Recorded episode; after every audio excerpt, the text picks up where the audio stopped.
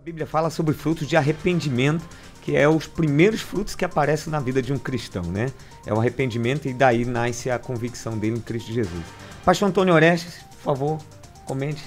Bom, é, vamos lá. É, Para mim é uma oportunidade ímpar estar aqui nesse debate, primeira vez, então Deus seja louvado, grato pela oportunidade.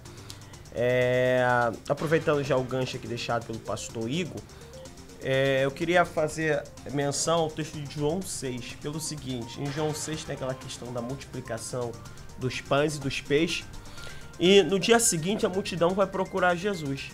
Quando eles encontram Jesus, eles falam: procuramos o Senhor em tudo que é lado, o Senhor não estava?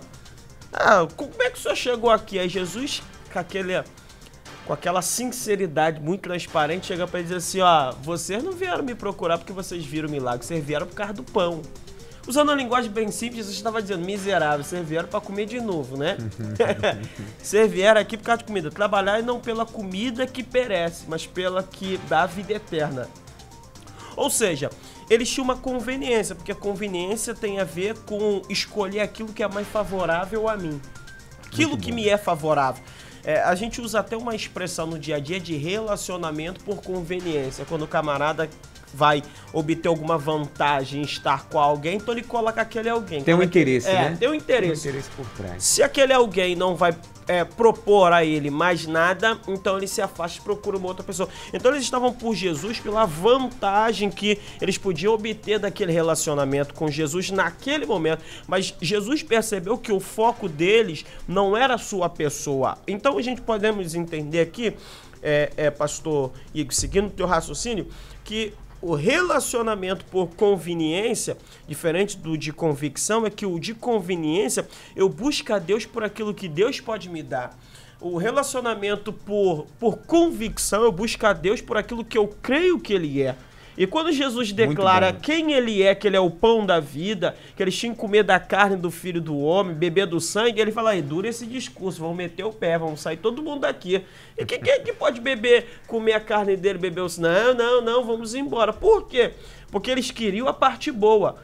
E engraçado que o texto diz que até alguns discípulos de Jesus também saltaram fora, né? Aí você vê, né, que era conveniente estar ali, mas não tinha convicção daquilo que Jesus era. Até pegando um gancho nessa fala do, do, do Orestes, e aí perdoe o Orestes, pastor Orestes. É, Você é mais velho que eu alguns dias. é, deve ser, entendeu? Então, assim, é, a questão, quando a gente olha, por exemplo, para para o comportamento por conveniência, tem muito disso, tem a, a questão do que pode me oferecer. E olhando principalmente para o ministério de Jesus, a gente vai perceber que o próprio Judas é alguém que se decepciona com aquilo que Jesus poderia oferecer para ele. Porque o Judas fica decepcionado porque ele acredita num Messias político. Por isso, inclusive, o trai, porque ele acredita o seguinte: dentro de- dessa, dessa, desse cenário, o, o mais bem preparado aqui sou eu. Então, dentro desse cenário aqui, ele sendo quem será, eu vou me dar bem. Quando ele percebe que Jesus começa, começa é, é, amplia seus discursos dizendo meu reino não é dessa terra, Judas se decepciona, porque Judas tinha uma, uma expectativa, Judas tinha uma esperança, que era justamente receber nessa vida aquilo que ele buscava como, como, é, é, como resultado do ministério de Jesus. É muito bom esse gancho, porque é o seguinte, os outros discípulos, eles também tinham esse pensamento, até porque lá em Atos, né, um deles vão falar assim, Senhor, quando é que né, o teu reino, quando é que vai acontecer? E aí Jesus, ele corrige isso, e vem corrigindo durante o tempo todo.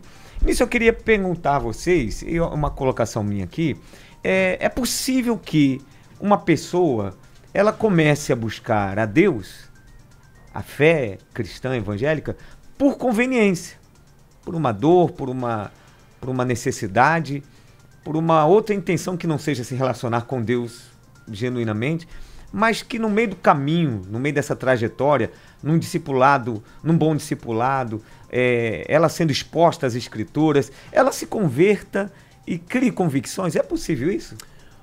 Muito bom, pastor. Veja bem, é, a Bíblia ela não condena ah, certos tipos de conveniência, vamos assim dizer.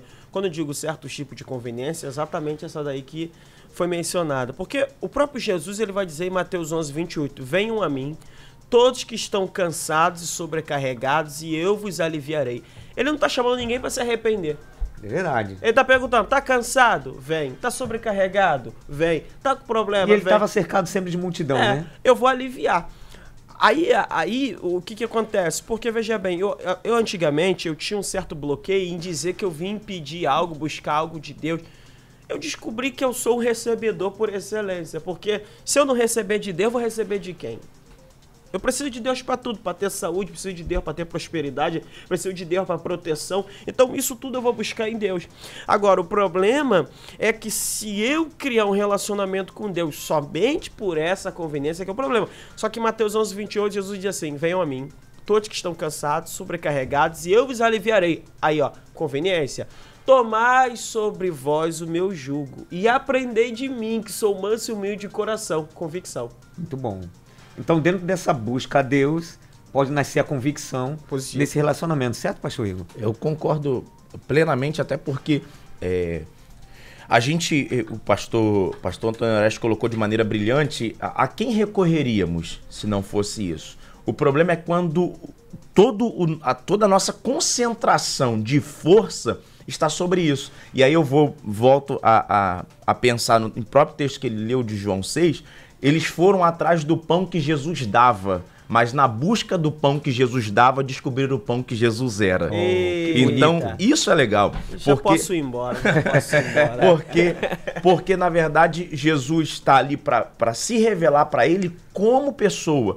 Prova dessa pessoalidade de Jesus, e aí que nasce a convicção, é a, a, esse, nesse mesmo discurso é que a gente tem a declaração de Pedro, que a gente até, até declara de maneira é, é, não textual, que a gente diz que Pedro fala. Para onde iremos nós, se só tu tem palavras de vida eterna? Jesus, nesse mesmo discurso, vira para os discípulos, depois da multidão ter ido embora, porque aqui se distingue multidão e discípulo, porque discípulo fica mesmo, com, mesmo sem o pão que ele dá. Fica apenas com o pão que ele é. A multidão vai embora quando ele para de dar pão. E aí ele vira para os discípulos e diz assim: E vocês também não vão embora, não? É. Aí Pedro responde e vai dizer assim: A quem?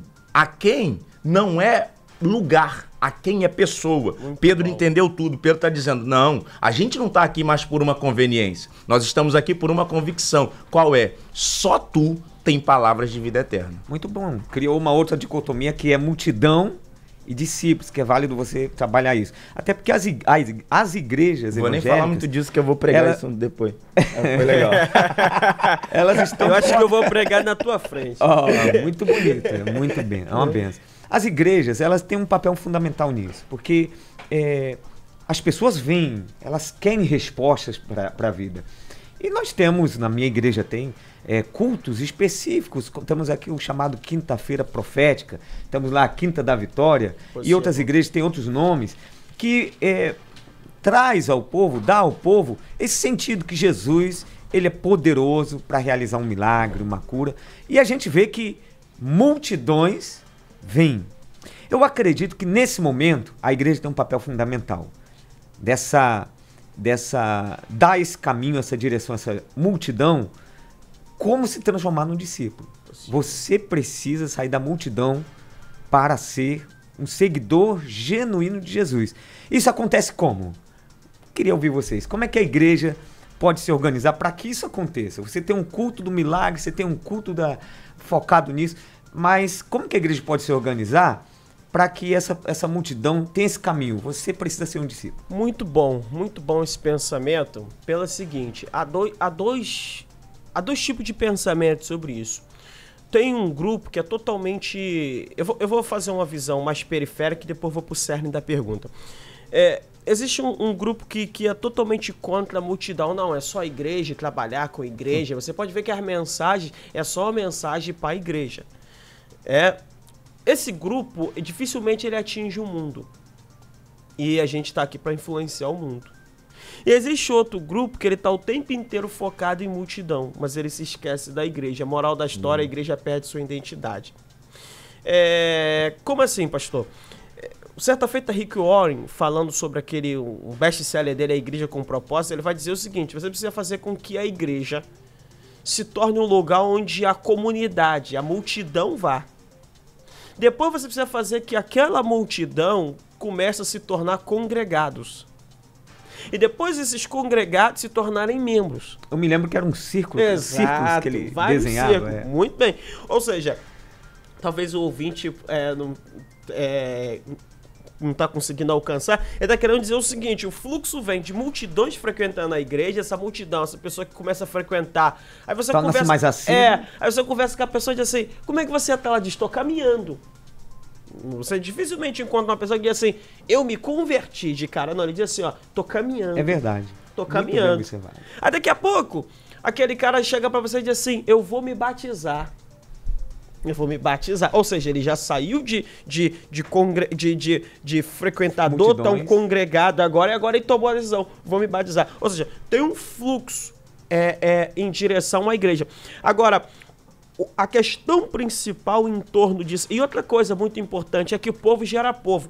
Eu aprendi uma coisa, eu como viajo muito Brasil afora pregando e tal, e você precisa errar menos, é, porque alguns erros pode ser fatal, assim, principalmente a alimentação, que você pode passar mal e perder um compromisso. Aí quando eu vou comer, eu tenho um critério. Sabe o que, é? Hum. Meu critério é, observa o seguinte, o restaurante que está totalmente vazio, eu não entro. Uhum. Muito bem. Porque o povo que é dali não vai, por que, que eu vou? é. E, e, e povo chama povo. Então, essa questão da multidão, ela é importante. Agora, como o senhor disse... Tem que ter um processo para um chegar processo. até ao comprometido, que é o ciclo menor desse. desse o problema é que, não, que, o problema é que é a minoria é, é que tem um grupo que ele quer manter multidão como multidão. Porque manter multidão como multidão traz certas conveniências para quem está à frente. Muito bom. É, mas transformar essa multidão em discípulo dá trabalho, porque aí você tem que dizer para ele, você comeu pão semana passada, comeu, hoje não tem pão não, hoje você vai comer o pão vivo que desceu do céu. Não, mas eu tô com fome física, é, mas antes de agora alimentar teu corpo, tem que alimentar. Aí é, e nós, era o problema. É, e o, o, que vai transformar seria o ensino da palavra, né, pastor? É, esse, esse, esse, esse, conf, é, esse confronta, confrontamento, essa confrontação, ela, ela precisa acontecer e, e uma vez acontecida, eu acho que ela ela vai quebrando esses ciclos. Porque à medida que eu, eu sou confrontado para poder entrar nesse núcleo, eu vou me identificando ou vou abrindo mão daquilo. Então, é, é, é, nesse momento que você vai perceber a diferença do, do que veio, do que está caminhando e do que vai se batizar, pegando a linha do que o próprio Orestes trilhou. Então, é esse, esse caminho aí, ele é feito através da palavra. Só que, é, é pegando um gancho muito bem colocado do que o próprio Orestes colocou, a, a, a questão toda é quando a gente percebe que muitas vezes o que é, é interessante para algumas organizações manter a multidão como multidão. Eu gostei disso. Porque aí você passa a não ter membro, você passa a ter número. E aí você percebe o, o desenvolvimento da, daquilo que a gente vai, é, de maneira muito chula, eu vou chamar de teologia do mascate. Que seria o seguinte: eu me, eu me passo, a, eu passo a ser um vendedor, e aí, como o meu ouvinte consome determinado produto, eu boto numa banca que são os meus cultos semanais, aquilo que o meu ouvinte consome. Não, eu tenho esse daqui que consome isso, então aqui eu vou dar para ele vitória, aqui eu vou dar para ele, é, é, é, sei lá, o papel higiênico ungido, aqui eu... e assim vai. E aí você a, acaba gerando no, no, no, no, povo essa dependência de ser multidão, é. porque você, das duas, uma, ou você quer uma infantilização desse povo para mantê-los assim, ou você não tem profundidade bíblica para dar a eles o caminho do discipulado. É verdade. Nós temos toda a igreja, quer dizer, toda a igreja, grande parte das igrejas tem a sua área de ensino e tem uma escola bíblica dominical, que eu acredito que é uma grande, uma boa estrutura que faz essa pessoa trilhar esse caminho. Aliás, você que está nos ouvindo, se matricule na nossa escola bíblica dominical, que por enquanto está online. Já já estaremos presencialmente todo domingo aqui na nossa igreja, 9 horas da manhã, temos a Escola Bíblica Dominical. Nós temos uma outra área de ensino e eu quero pedir aqui a nossa querida Fabiana para soltar o nosso CEMADB. O CEMADB tem muitos cursos importantes para você em 2020. Fique ligado. Panorama Bíblico, curso básico de teologia, vocátil, educare, pregação bíblica, casa de Davi, libras, mídias digitais, liderança de crianças, sonorização e escola de música e cursos profissionalizantes de refrigeração, fotografia e barbershop. Inscrições abertas pelo WhatsApp 99340 7325 99340 7325 CEMADB.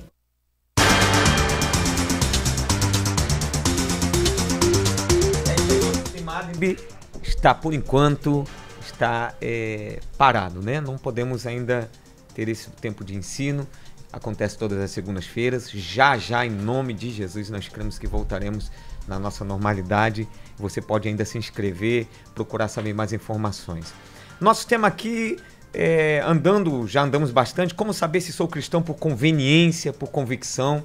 E caminhando aqui nas conversas, nós criamos aqui já uma outra, um outro, uma outra forma de, de identificar, chamamos multidão, né? E discípulo. Então quero falar aqui agora nesse, nesse bloco sobre como identificar, porque isso é importante para os nossos ouvintes, para todos nós, como a gente se identificar, não identificar no outro, é importante nós. Se eu sou multidão ou se eu sou discípulo.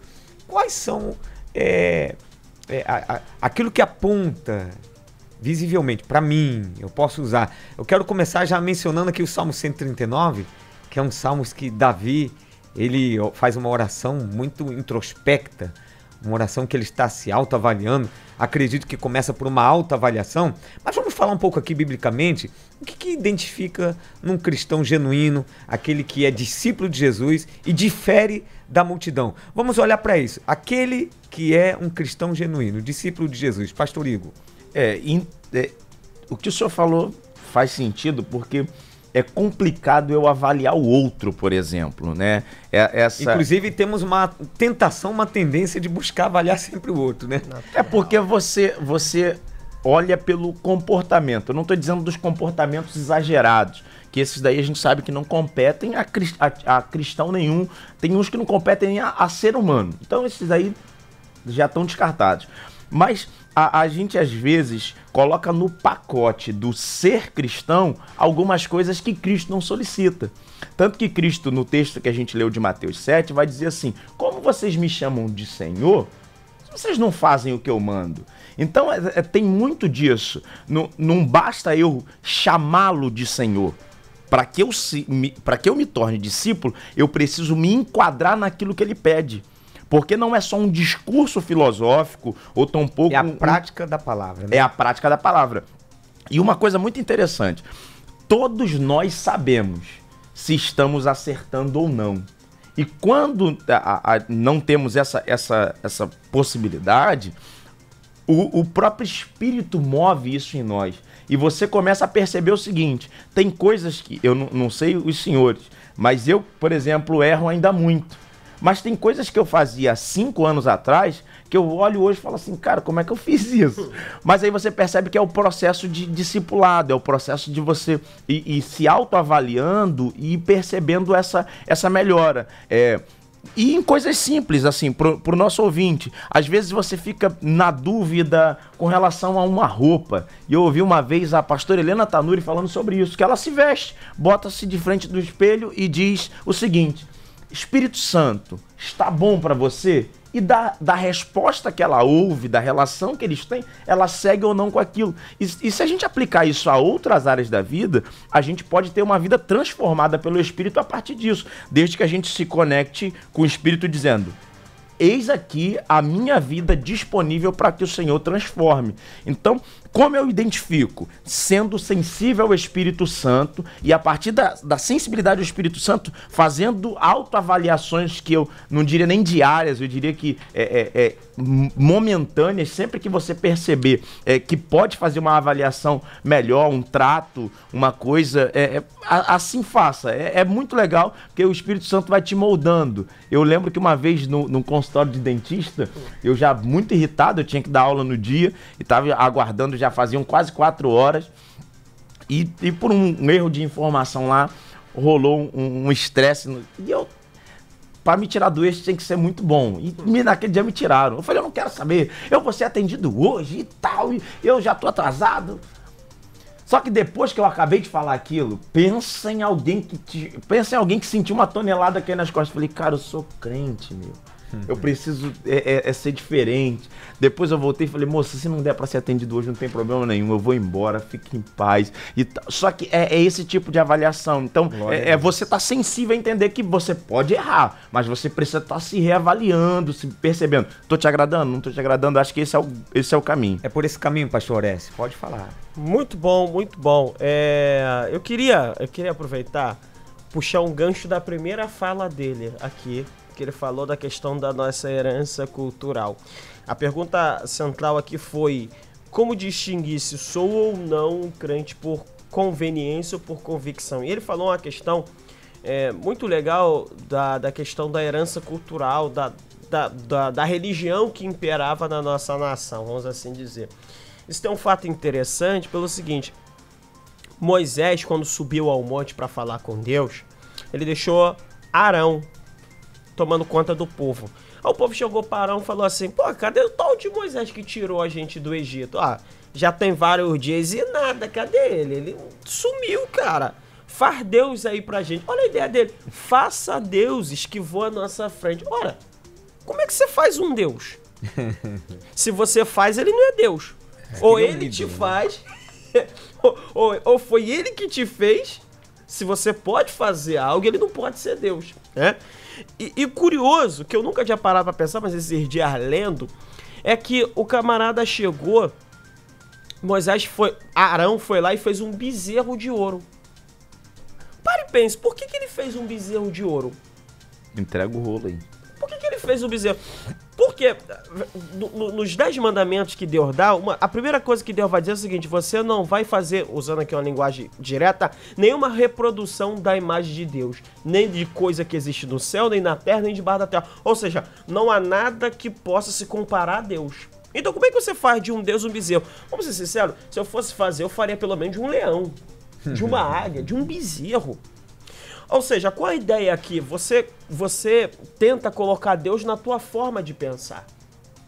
Você traz Deus para o teu pensamento. E a forma como você imagina Deus cria a sua percepção de Deus e do mundo. Por exemplo, se eu tenho a ideia de um Deus é, leniente com o pecado, você é pecador. Tem gente que acha que Deus é bom e vai quebrar o galho de todo mundo.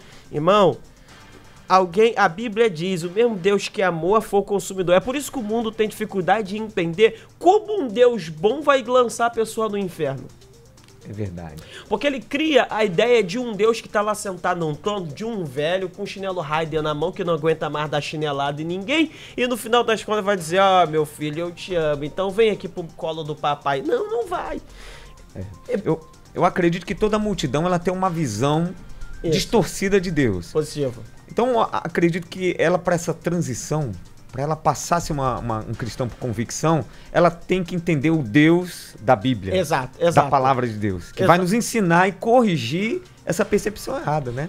Sem isso não tem como. Ah. E, e, o pastor Igor falou que é, é, ele colocou aqui dois pontos que eu listei aqui, que é a prática da palavra e a sensibilidade do espírito. Então significa que é o relacionamento com a Bíblia, né?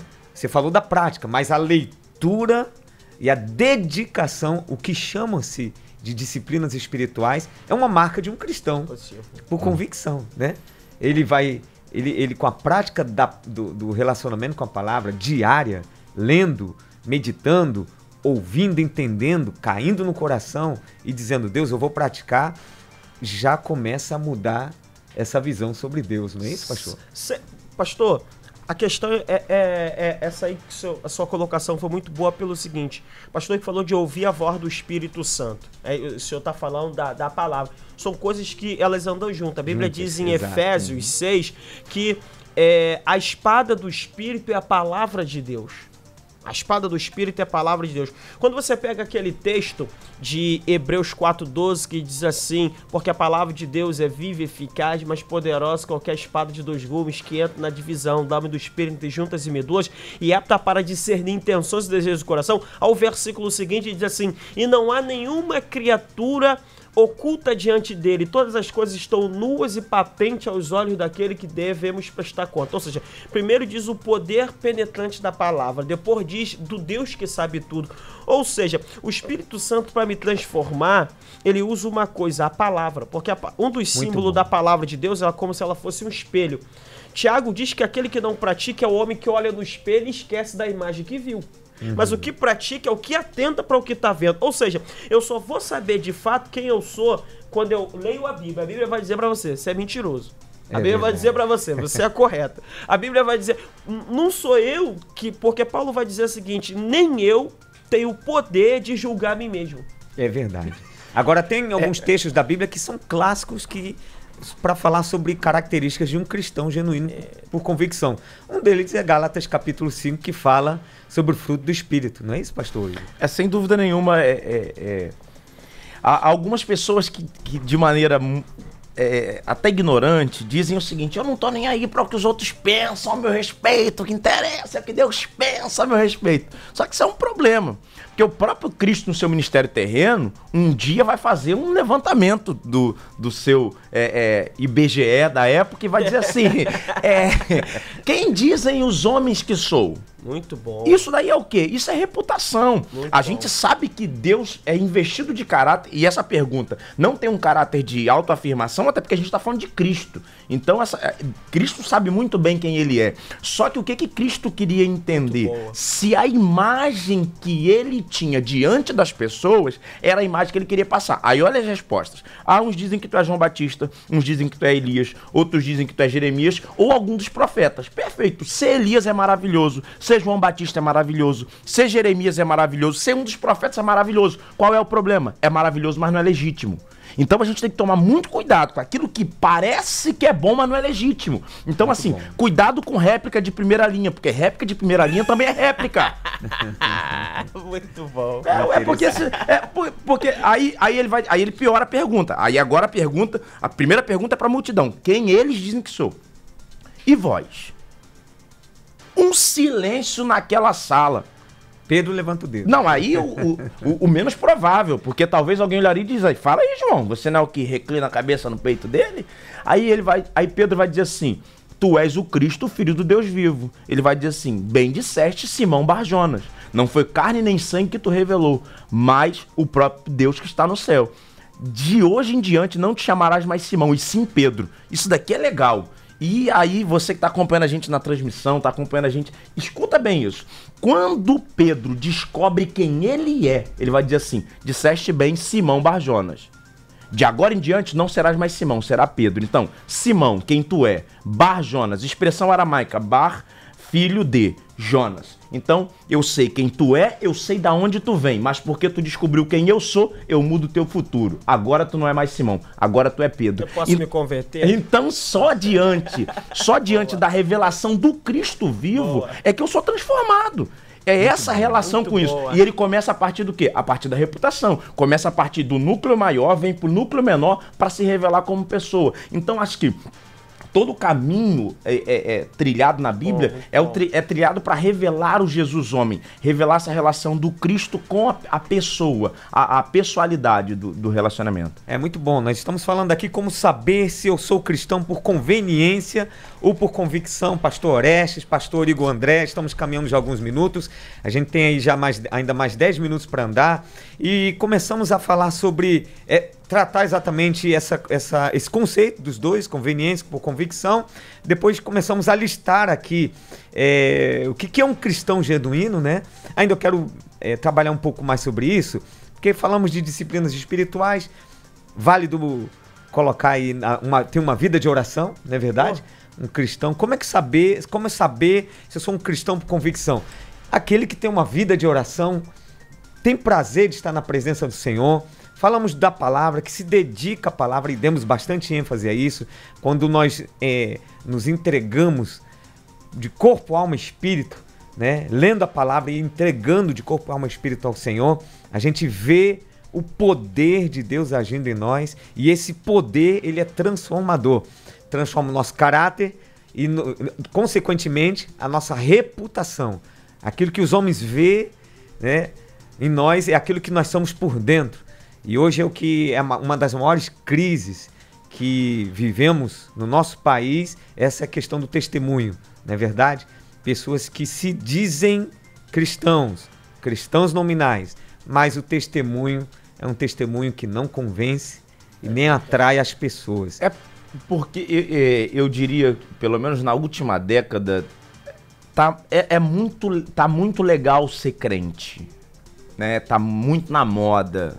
É, é, muito bacaninha ser crente. Ah, eu sou, eu sou cristão, eu tenho um, um, um bom relacionamento com isso. E aí até uma, uma, fala do, do Oreste que eu achei interessantíssima, a, a cabeça das pessoas entenderem esse Deus que ama e eu gostei dessa ideia do, do chinelo Raider sentado, um velhinho. É, é verdade. E, e, e, excluir a imagem do Deus que, que executa juízo, ela, ela é complexa. Por quê?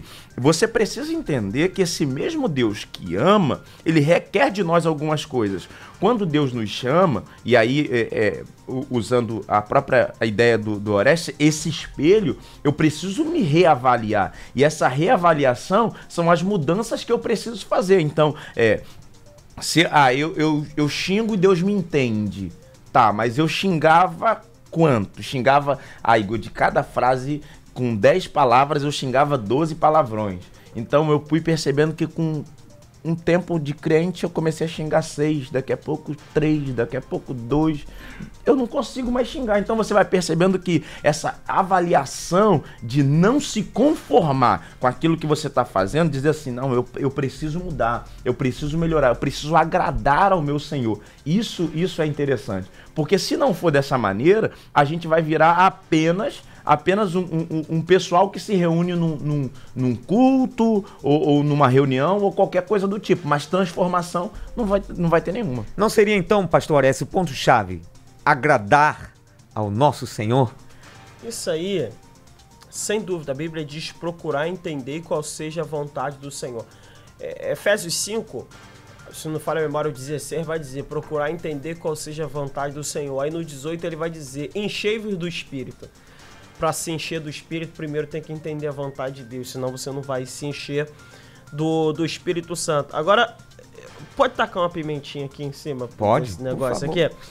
É, eu acho que isso que está sendo dito aqui por nós vai, vai gerar vai caminhar em direção a uma coisa que está muito em voga no momento, está sendo difícil de responder, é que e o mundo está fazendo coro com isso, porque Jesus falou que a luz manifesta o que está em trevas e condena as obras das trevas. Só que hoje é um discurso do mundo que diz o seguinte: ninguém pode me julgar. Não hum. julgueis para que não seja julgado. É muito usado é, isso. Né? O muito... cara tá na vacilação. Até por crentes também fala É, isso. exatamente. o cara tá, desculpa a expressão, usar um termo aqui Pode bem, bem, bem claro. O cara tá na vacilação, tá na quebradeira, o camarada... mas, mas, mas, tira uma dúvida aí pra gente aí. O que, que é vacilação e o que, que é quebradeira? Que a, a galera tá não, ali, não. ó. Essa é, linguagem. É, é, não, é, não, não, é, só, só... É, linha de adolescente, é sabe o que é, é Só pra gente saber o que, que é quebradeira, que a galera é. tá quebradeira. Ele não, não sabe ser, é, sabe. O cara tá na vacilação, cada semana aí namora alguém. O cara tá, tá é, é, troca de cônjuge como se fosse. Não é, sai da live, é, não. Fica como aí. se fosse é, roupa. O camarada é um 71, é, na igreja uma coisa, em casa é outra. Ou, ou o camarada é um crente, mas tem um, um, um vive uma vida mundana. Aí você vai trazer uma palavra, uma palavra para ele. E essa galera que, como você disse, que tá na modinha de ser crente, é esse tipo de crente, um crente nominal, não crente é, reprodução da imagem de Cristo, não um cristão reprodução da imagem. Aí ele diz o seguinte: não, a Bíblia diz não julguei para que não seja julgado, mas ele esqueceu que a mesma Bíblia que diz não julgueis para que não seja julgado, diz em João 7, 24: julgai segundo a reta justiça. Foi Jesus que falou isso. Ou seja, quando você. E outra coisa, você é a luz. A luz não esconde nada. É verdade. Então, o que, que ocorre? Se o camarada é crente, ele não tem esse negócio, ó. Ninguém pode me julgar, só Deus. Não, pode sim, pô. Comete um roubo ali na esquina pra tu ver se o judiciário não te, não te julga. Uhum. E você também não tá livre da crítica social. Agora tem um texto na Bíblia que responde a isso, que é em 2 1 Coríntios capítulo 2, que diz que o homem espiritual julga todas as Exatamente. coisas. Exatamente. Capítulo 1, perdão. É. Fala que julga todo Você sabe o que, que é isso que tá vindo pra igreja? Eu vou, vou tentar aqui trazer uma palavra. É o mesmo espírito que atuou lá no mundo, que tentou botar a mordaça de todo, na boca de todo mundo e ainda vem tentando, que ninguém pode falar contra, por exemplo, aborto, ninguém pode falar contra homossexualismo, porque senão é homofobia. Se você tem uma opinião divergente, você é homofóbico. Ou você fala a favor, ou tu fica quieto. Fala-se de preconceitos, né? Exatamente. Na verdade. Me lembro de uma, uma- um pastor Silas falando sobre isso alguns anos atrás, ouvindo. Ele falou de que ele não tem um pré-conceito, ele tem um conceito definido. Exatamente. Esse mesmo espírito que é- te- tá tentando se filtrar na igreja, onde o camarada vive uma vida pecaminosa e ele não quer ser confrontado. Eu termino dizendo uma seguinte coisa nesse aqui. É, a Bíblia diz em 1 Reis, capítulo 19, que Elias matou todos os profetas de Baal. Matou todos os profetas de Baal, não é o que diz? Subiu lá no monte, orou, desceu o fogo do céu, morreu todos os profetas de Baal. Quando você vai. O capítulo seguinte à frente, se não me falha a memória, é o 20, quando Acabe se encontra com Josafá. A Bíblia diz que Acabe reuniu todos os profetas de Baal. A pergunta é: se Elias matou todos os profetas de Baal, Se multiplicou? como é que ele já tem outros profetas diante dele? Quando eu li isso, eu cheguei a uma conclusão. É que um profeta de Deus não nasce de uma noite pro dia. Porque precisa ter o caráter transformado, moldado. Mas o profeta de Baal nasce a qualquer Ei, momento. que Não tem lindo. caráter. Aí Que tá vendo? lindo. Agendas abertas 2020. Esse debate aqui tá quente. Dois pregadores. É uma benção, uma Não, benção. É, é dentro, dentro dessa, dessa perspectiva aí, é, do, do, do que o cristão genuíno faz, é, é justamente isso. É, uma vida de oração, uma vida de devoção, um comportamento social digno, um, um compo- a, a gente precisa entender que a gente está atuando em, em várias esferas da sociedade, não só dentro do ambiente religioso, mas fora dele, porque E estamos é, sendo vistos, né? a, a, a questão, por exemplo, uma frase muito, muito antiga que as pessoas diziam assim, e é crente, né? Porque, na verdade, essa frase, e é crente, né? Ela tava dizendo o seguinte. Crente não se comporta dessa maneira. Não esperava a minha, isso de você. A minha expectativa é que você não se comportasse assim. Porque se a gente sabe como um cristão se comporta a partir do discipulado, de maneira grosseira e até é, ampla, mas é, tem, tem sinais disso, o mundo também sabe como um crente se comporta. É verdade. Porque ele vai dizer assim, não, pô, não. Eu espero mais dele, tanto mais que- integridade, a forma como se relaciona com o dinheiro, com as pessoas. Tanto que Tudo isso o mundo espera. Ele tem, tem gente que diz assim, e, e oxalá seja essa a, a, a fala que aponte pra nós, né? Alguém dizer, se for pra ser crente um dia, eu quero ser crente igual fulano. Porque pra ser crente igual ciclano, Tem não, ainda eu prefiro ficar onde eu tô. É. Tem um negócio assim, então... É réplica, é réplica. Muito bom. Gente, muito bom participar aqui com vocês. Fico muito feliz de ouvi-los, viu? Muito feliz. Queria anotar aqui algumas coisas aqui que vocês falaram, depois vou pegar aqui no nosso, no nosso web rádio que está que está no, Spotify. Tá aqui a Fabiana me lembrando, o, o nosso o nosso debate vai estar no Spotify, você pode acessar, Assembleia de Deus, bom sucesso. Está conosco o presbítero Aloan, um grande abraço. Mandou também um abraço a Daniele Balbino, olha aí, acompanhando. Esposa do Léo Balbino, É pastor isso. Léo Balbino aqui também um líder da juventude, Kézia Cordeiro, pastor Davi Roque, um grande abraço, pastor Márcio Brito, Kelly Santos, Isa- Isaac Amaral, todos ouvindo, deixando aqui o seu alô, Júnior Salles, Rita Valmir. Gente querida, gente do coração. Estamos caminhando aqui para o nosso final e nós queremos agora ouvir as considerações finais de cada um, né? Pastor Orestes, por favor, para encerrar, para finalizar, é aquela palavra que você encaminha para a oração na pregação. Bom, é, antes de tudo, muito, muito obrigado. Grato a Deus por essa oportunidade. Como certa feita disse um grande pensador norte-americano, quando Deus quer te abençoar, não te dá coisas, te apresenta pessoas. E nessa manhã ele cumpriu isso mais uma vez, então sou feliz de estar aqui. É, feliz de ver aqui o pastor Jaime, mas em seguida também tive um livramento, que eu fiquei- ia ficar constrangido se ele ficasse aqui, então grande foi o livramento. Né? Então, Amém. obrigado por tudo, que Deus abençoe nosso ouvinte, que nós possamos buscar estar convictos e não sermos convenientes. Amém, amém. Pastor Igor. Mas, é, uma vez eu quero agradecer a oportunidade de estar aqui com vocês. Fico muito feliz de poder contribuir de alguma forma para o crescimento saudável e espiritual da igreja. Isso é um privilégio muito grande. Obrigado, pastor Jaime, pastor Hebe, pela confiança. Né? A, a, toda a direção da rádio também, o pessoal que trabalha nos bastidores aí, numa correria muito louca. Deus Pastor abençoe. Léo Mariano. É, esse, Tá aí, tá esse menino é bom. conectado. Não, ele tá aqui. E corrigindo. Nosso chefe, entendeu? Então, assim, é, obrigado a todos mesmo pelo trabalho brilhante que vocês estão fazendo. E quero deixar para você ouvinte um texto de Romanos, capítulo 1, versículo 16, que diz assim: Porque não me envergonho do evangelho de Cristo, pois é poder de Deus para a salvação de todo aquele que crê. Primeiro judeu, também grego. 17. Porque nele se descobre a justiça de Deus de fé em fé, como está escrito. Mas o justo viverá pela fé. Glória então que você saiba que o que você carrega é uma convicção de fé naquele Amém. que nos salvou, que é Jesus Cristo. Deus abençoe você e sua casa. Viu? Um beijo para as minhas meninas aí também. Muito obrigado, pastor Antônio Oreste, mais uma vez. Deus abençoe sua, sua vida, família, filhos, pastor também, grande pastor Igor, André. Deus abençoe. Só para registrar aqui, Ana Cláudia está dizendo: melhor explicação que já escutei. Estou amando. Eliane Albuquerque coloca aqui também. Parabéns aos pastores. Estamos amando o debate. Deus abençoe vocês, queridas. A todos um forte abraço. Nós vamos encerrar com uma oração. Pedir o pastor Antônio Oreste para orar. E aí sim seguiremos a nossa programação. Meu Deus e Pai, graças te dão por essa manhã, estarmos aqui reunidos nesse debate onde falamos um pouco da tua palavra. Pedimos que o teu Espírito possa nos esclarecer naquilo que ainda precisamos aprofundar e crescer cada vez mais e que possamos te buscar não por aquilo que o Senhor pode fazer, mas por aquilo que o Senhor é. Estarmos convictos que breve Cristo há de buscar a sua igreja, que assim seja em nome de Jesus. Amém. Deus abençoe. Amanhã, 11 horas, estaremos aqui novamente. Um Maravilha. forte abraço a todos.